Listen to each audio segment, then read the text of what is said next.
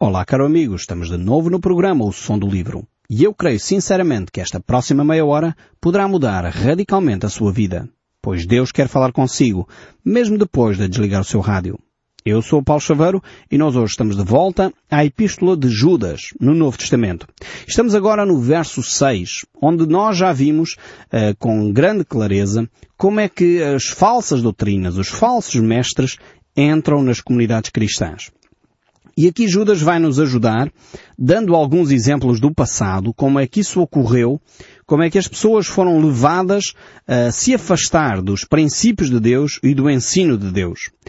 Por outras palavras, nós também vimos já nos últimos programas como é que esses falsos mestres se apresentam. E usando os textos bíblicos, eles apresentam-se como cordeiros, mas no seu interior são verdadeiramente lobos devoradores.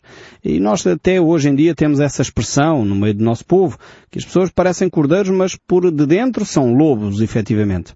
E essa forma, essa atitude, eh, ocorre exatamente assim de uma forma camuflada. E esta imagem do lobo com pele de ovelha realmente é uma das eh, usadas até nas histórias infantis, mas efetivamente descreve bem como é que os ensinos perniciosos que nos afastam da comunhão com Deus eh, vão entrando de uma forma escondida, de uma forma passo a passo, lentamente, vão minando a nossa espiritualidade, às vezes com coisas eh, aparentemente quase até inocentes, mas que nos vão sendo introduzidas e nós infelizmente vamos permitindo que elas permaneçam.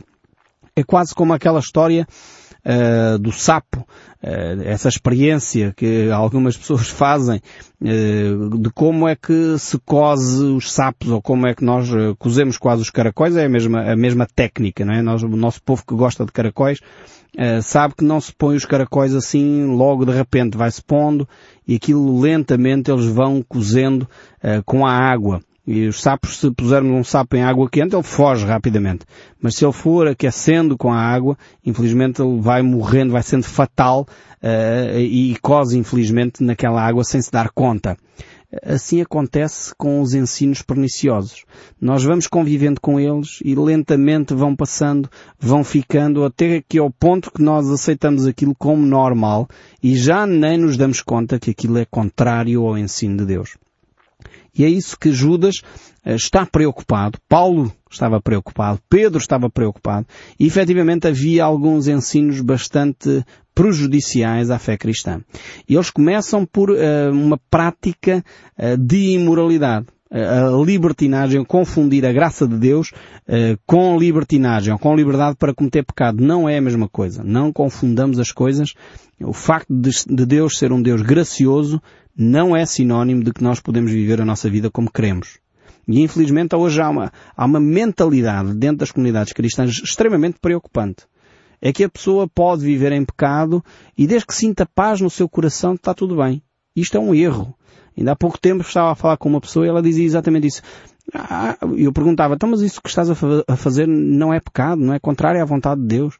Sim é, ah, mas eu sinto paz no meu coração. E eu tive que dizer a essa pessoa, uma de duas razões, eh, porque sentes paz no teu coração. Ou de facto é porque já a tua consciência está cauterizada, ou é porque nunca tiveste o Espírito Santo em ti, porque uma pessoa que vive em pecado e sente paz no seu coração, alguma coisa vai de muito errado nesse cristão. Uma pessoa não pode viver em paz se está a viver contrário à vontade de Deus. Se tem o Espírito de Deus dentro de si, está a viver contrário à vontade de Deus. Nós temos que ter muita atenção à forma como nos conduzimos. Essa é uma das características dos falsos mestres. É que vivem em, em, de uma forma imoral e acham que aquilo já é natural. E o, o apóstolo Paulo, o apóstolo Pedro, Judas nos alertam exatamente para isso.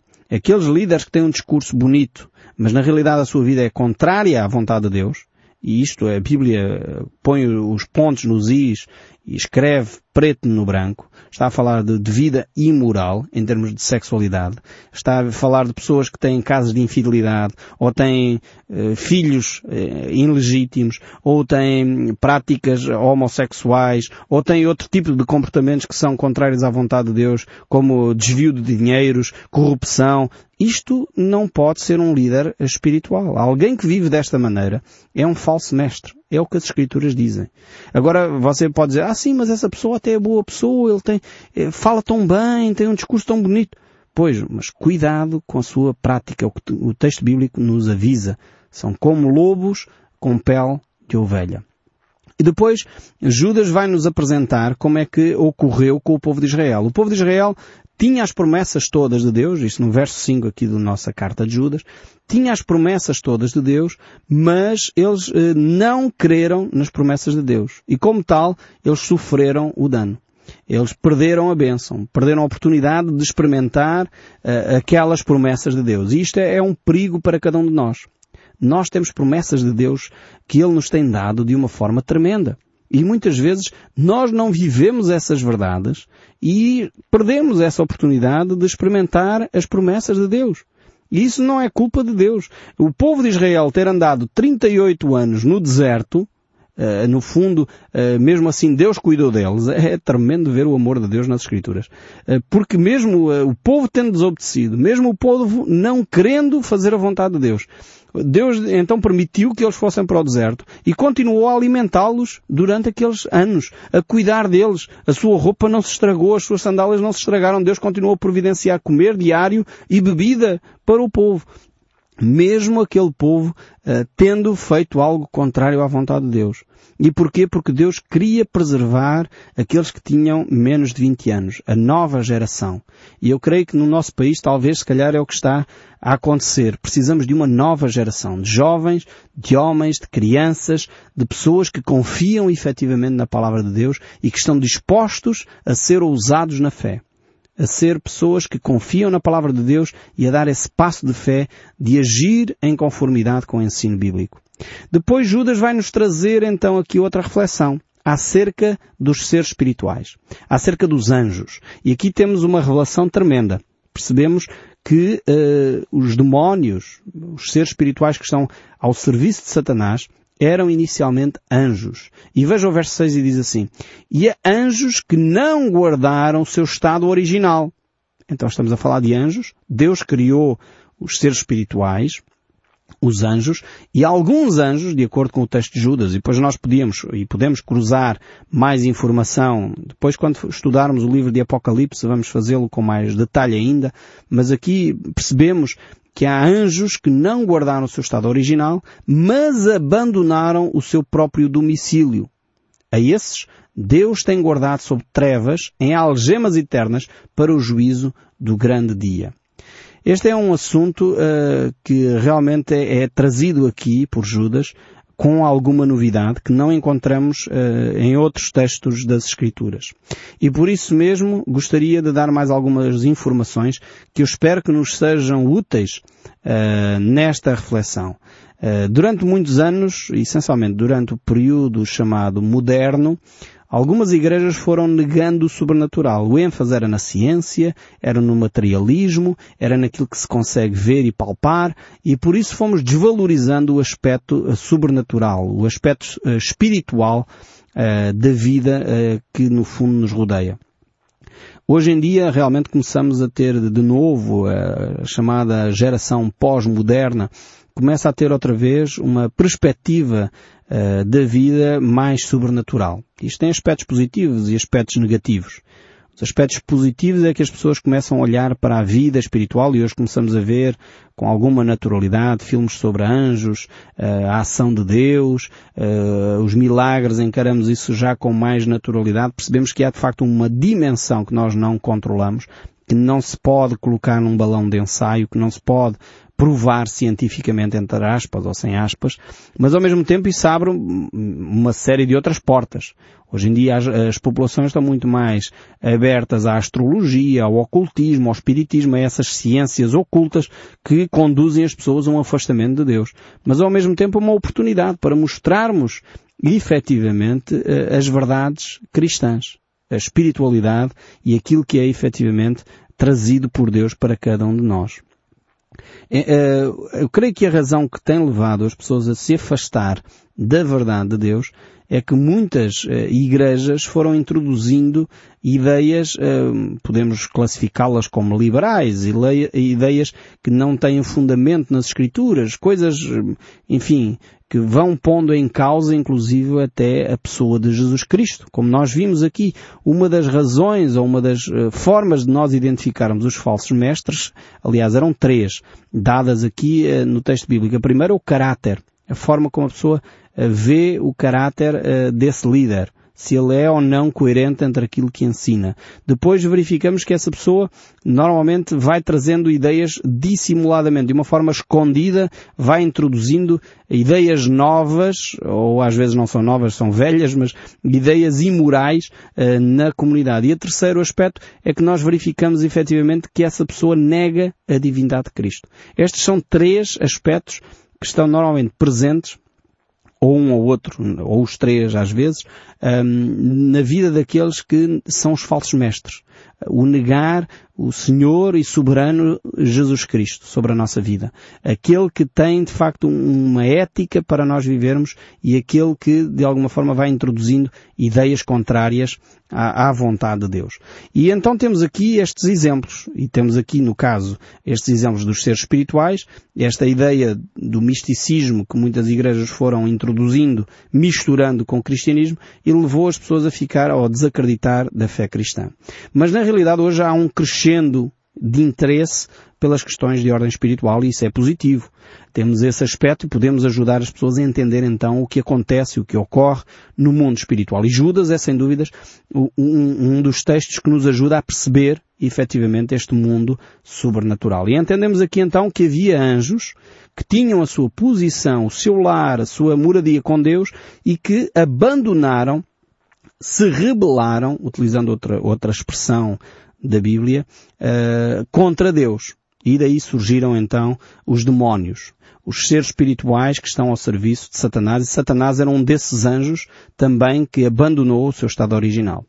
Aqui então temos dois grupos, podemos dizer assim, de, de anjos. Estes que estão aqui identificados, que estão de alguma forma presos, algemados, e aqui não, não confunda não cria uma ideia humana ou materialista para, para este aspecto. Mais uma vez, Judas está a utilizar uma linguagem humana para nós compreendermos o que ocorre ao nível espiritual, e isto é sempre difícil uh, de explicar como é que se algema um ser espiritual. É óbvio que não é concorrentes de ferro, uh, a ideia aqui não é essa, mas ele está a utilizar uma linguagem humana no sentido que eles têm os seus movimentos limitados. E isto realmente leva-nos às reflexões eh, que nós percebemos, porque há, de facto, no fundo, dois grupos assim, podemos dizer, de seres espirituais, uns que têm os movimentos já limitados, estão claramente uh, impedidos de agir, e outros que ainda têm a sua ação e que estão ao serviço de Satanás. E nós podemos verificar isso quer pelas palavras de Jesus, em que ele próprio libertou uma série de pessoas da influência destes seres espirituais, destes anjos decaídos, estes anjos que não guardaram o seu estado original e que ainda influenciam a vida das pessoas.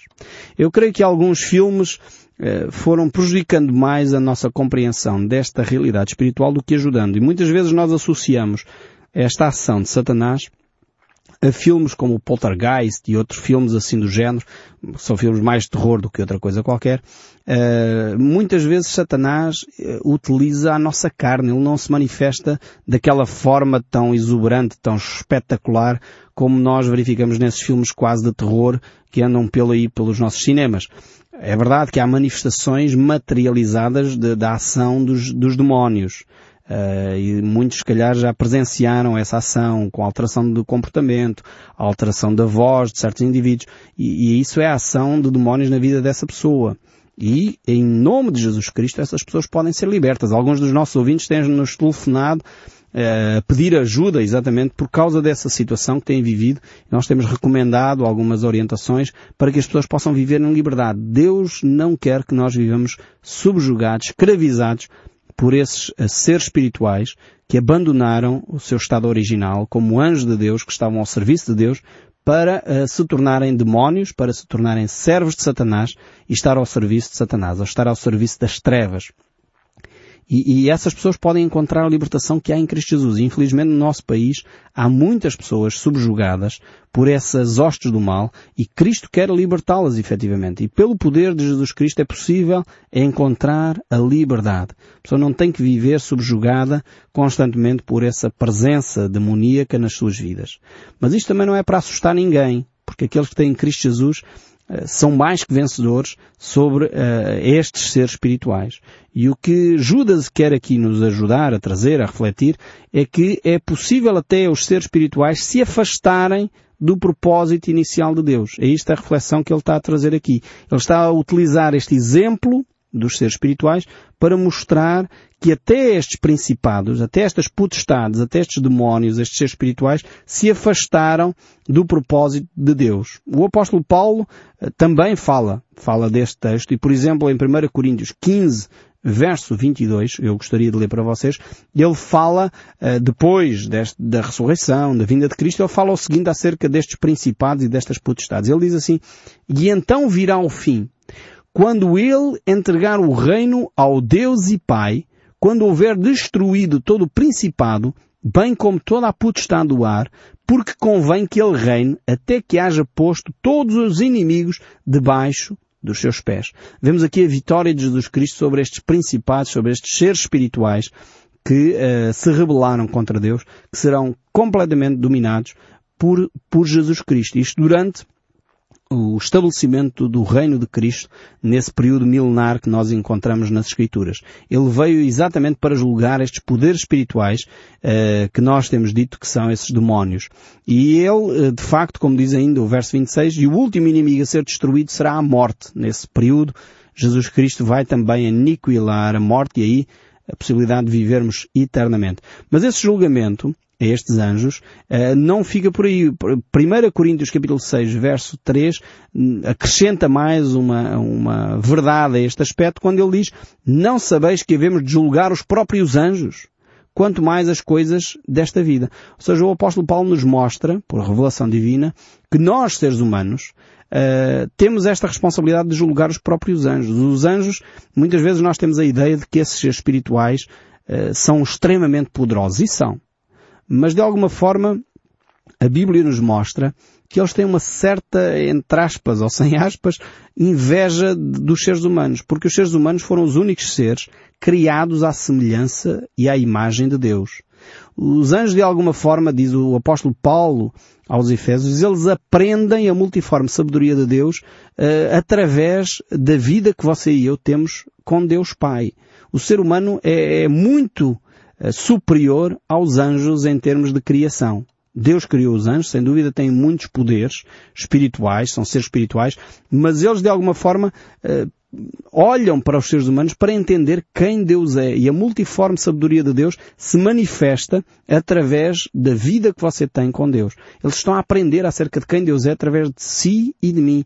Da forma como eu vivo a igreja. Isso o apóstolo Paulo nos diz no, na carta aos Efésios. Aqui verificamos que, inclusive, nós vamos julgar os anjos. É uma revelação tremenda. Você tem uma grande responsabilidade e eu também de podermos viver uma vida, por isso temos que viver esta vida de uma forma correta. Como diz aqui o texto bíblico, se temos essa tão grande responsabilidade de vir até a julgar os anjos, quanto mais as coisas desta vida. Temos que ter esta sensibilidade, essa humildade e a oração de buscar em Deus a sabedoria para fazer as coisas corretamente. O apóstolo Pedro também nos fala sobre este assunto. Eu estou aqui a fazer uma, uma compilação dos textos bíblicos sobre esta matéria para nos dar alguma orientação sobre estes seres espirituais.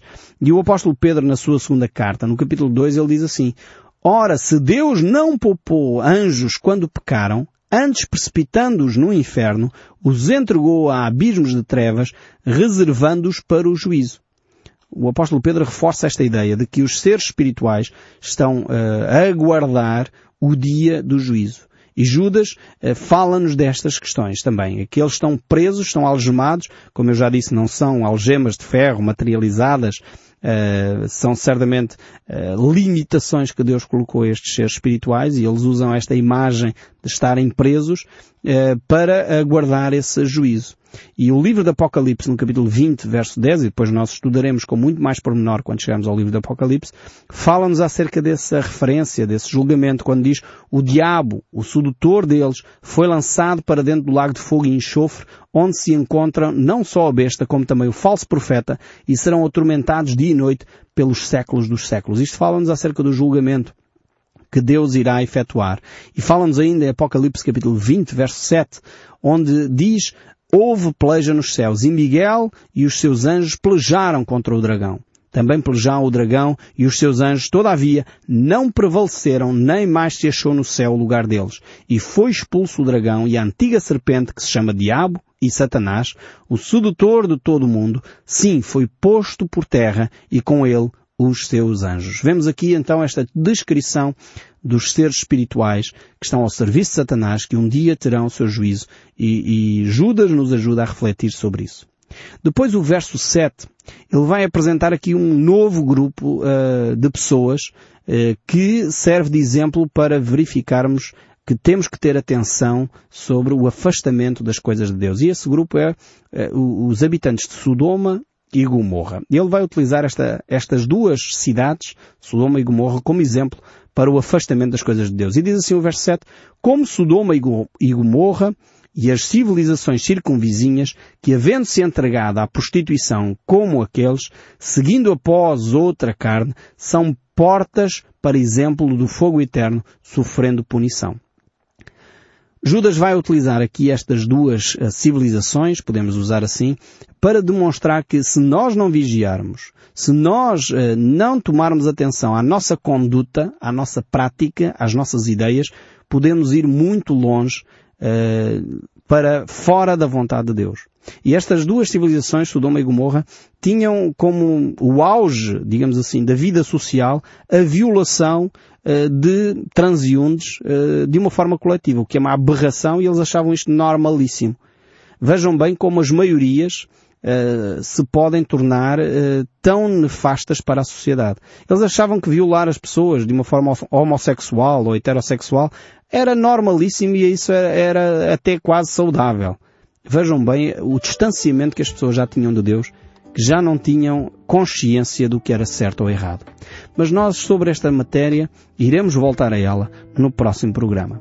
E eu espero sinceramente que o som deste livro continue a falar consigo, mesmo depois de desligar o seu rádio. Que Deus o abençoe ricamente e até ao próximo programa.